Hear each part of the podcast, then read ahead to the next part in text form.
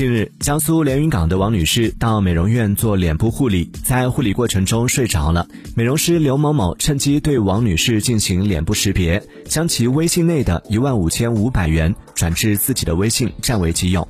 案发后，刘某某主动投案，并如实供述犯罪事实，归还被害人财物。鉴于刘某某自首、认罪认罚等情节，该于法院判处其有期徒刑六个月，缓刑一年，并处罚金三千元。Mm.